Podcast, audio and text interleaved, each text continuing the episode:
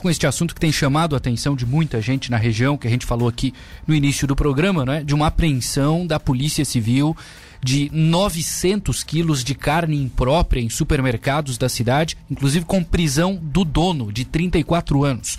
Operação da Polícia Civil conduzida pelo delegado da Delegacia de Delitos de Trânsito, Delitos contra o Consumidor e de Crimes Ambientais, Rubem Teston. Delegado, tudo bem? Boa tarde. Boa tarde, Matheus. Boa tarde aos ouvintes da Rádio Cidade. Tudo bem, sim, Matheus. Impressionante, né? Porque esse assunto foi divulgado há alguns instantes no meio da tarde. Eu, eu ouvia no bloco anterior, viu, Rubem, o, o delegado Marcos Ghisoni, né? O novo, novo chefe, e ele, ele falou, inclusive na entrevista, sobre essa operação, te cumprimentou aqui. Ou seja, é uma, uma, uma informação, uma operação que acaba repercutindo em todo o estado pelo tamanho dela, né?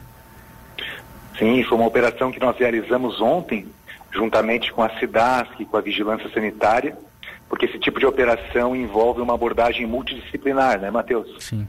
E aí realmente nós fomos até o local, nós já tínhamos alguns indícios nesse sentido, daquilo que nós íamos encontrar, que eram alimentos, sobretudo carnes, em condições impróprias para consumo, e efetivamente nós logramos êxito em constatar lá em loco, né, toda essa situação que resultou nessa apreensão bem significativa. Sim.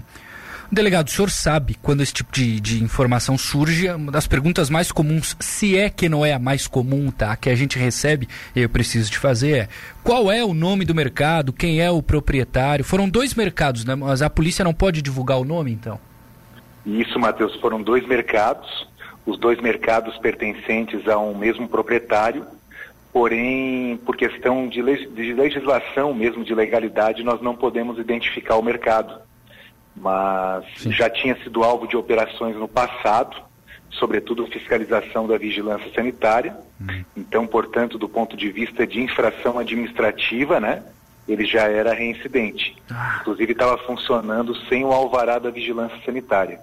E aí, efetivamente, nós fomos até o local uhum. e nos deparamos com essas situações de alimentos vencidos, é, carnes que estavam fora da embalagem, fora do invólucro, o que não permitia o rastreamento e a vinculação à nota fiscal e aos frigoríficos, né, da onde viriam, e nem tampouco saber, por exemplo, a questão do vencimento, da validade, e a partir dali, daquilo que foi constatado, foi lavrado o auto de prisão em flagrante pelo artigo 7 inciso 9 da Lei 8.137 de 1990, uhum. um crime contra a relação de consumo. Perfeito. É, pelo que eu imagino, então, quando vocês recebem denúncia, a investigação inicia, nesse caso né, já havia uma, uma, uma, digamos assim, uma condenação dele, não sei se seria o termo, aí vocês vão no local, como foram ontem, mas não havia noção da quantidade de carne que vocês iam apreender, né? Ou vocês já iam, já tinham a ideia de que seria uma quantidade tão grande? Exato, já há algum tempo essa delegacia realiza esse tipo de operação, no caso do, do mercado que já havia sido fiscalizado anteriormente, na outra oportunidade foi instaurado um inquérito policial. E aí ontem, até pela gravidade daquilo que nós constatamos, situações que independem de perícia, é, realmente situações bem significativas, houve a decisão ali diante dos indícios pela lavratura do auto de prisão em flagrante. Uhum. E nós esperávamos encontrar algumas situações mas realmente foi além daquilo que estava na nossa previsão. Perfeito. Ô delegado, o que, que acontece com essa carne? Imagino, claro, não é com a polícia, né? Mas o, o senhor tem essa informação para nós? Sim, essa carne ela é destinada e encaminhada à vigilância sanitária que realiza o descarte dela, normalmente junto à empresa Alçotuba, né? E o faz porque, infelizmente, pelas condições que estavam, coloca em risco o consumidor e fica totalmente impossível, por exemplo, uma doação ou uma destinação, que é aquilo que nós gostaríamos de fazer, porém, diante do risco para a saúde, para a integridade física, que até para a vida, se torna inviável que essa carne, esses alimentos sejam reaproveitados ou direcionados para outros consumidores. Uhum.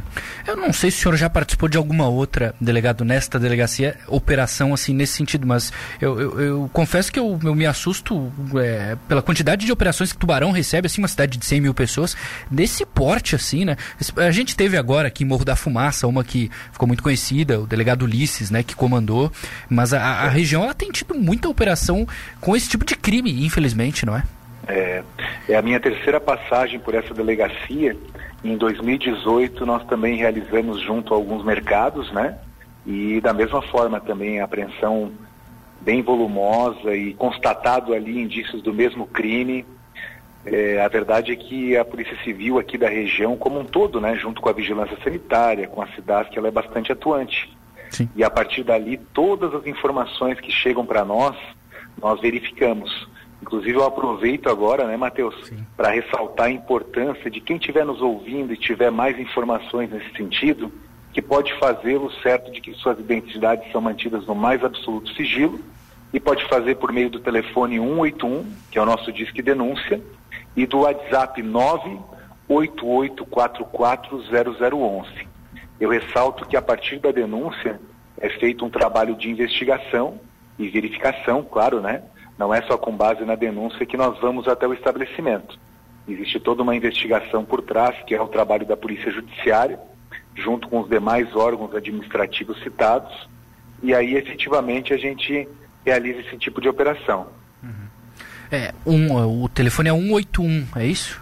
181, 181 ou né, que é o Disque Denúncia, tá. ou o WhatsApp 988440011. É garantido, delegado, o senhor garante para a nossa audiência de que a pessoa denunciou e ela não será identificada, ninguém vai saber que foi ela, é uma garantia? Exatamente, é mantido no mais absoluto sigilo, porque o que importa para nós naquele momento é o que é noticiado, é o fato em si, e não a pessoa que está denunciando, até porque nós podemos, podemos e devemos, né, manter a, a questão do sigilo em resguardo à fonte para não expor também, né, para que nós possamos, com isso, não causar uma outra situação aí que venha prejudicar alguma pessoa. Perfeito. Delegado Rubem Teston, obrigado por nos atender. Bom trabalho para vocês na Polícia Civil, tá? Eu que agradeço, Matheus, e uma boa noite aos ouvintes da Rádio Cidade. Pois não.